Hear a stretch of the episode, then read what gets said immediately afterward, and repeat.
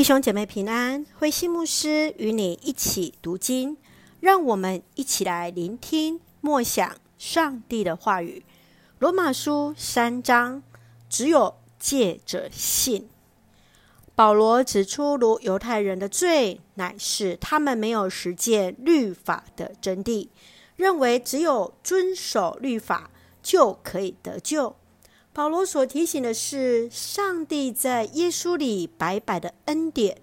上帝对人的爱不因人犯罪有停止，因此，当人明白上帝的爱，就会羞愧而不再犯罪。保罗指出，世人都是罪人，且伏在罪的权柄之下。人最大的罪，乃是不敬畏上帝，不怕上帝。甚至表明没有上帝，自以为是上帝。律法的功能就是在指出什么是罪。律法是判断审判的一个根据。上帝却是要借着耶稣，将拯救的恩典白白赐给那相信的人。人借着信得以与上帝恢复合一的关系。让我们一起来看这段经文与默想，请我们一起来看第三章三十节。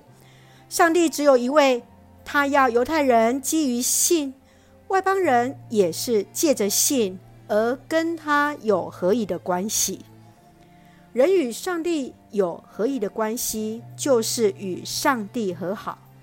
保罗在此谈到，人与上帝的关系不是建立在摩西的律法，而是建立在信。是相信上帝，信任上帝。上帝用耶稣基督来成为那赎罪祭，用他的恩典来破除人因罪亏缺了他的荣耀所产生的距离。亲爱的弟兄姐妹，你认为什么是合宜的关系？在生活当中，你如何与上帝、与人？建立合宜的关系呢？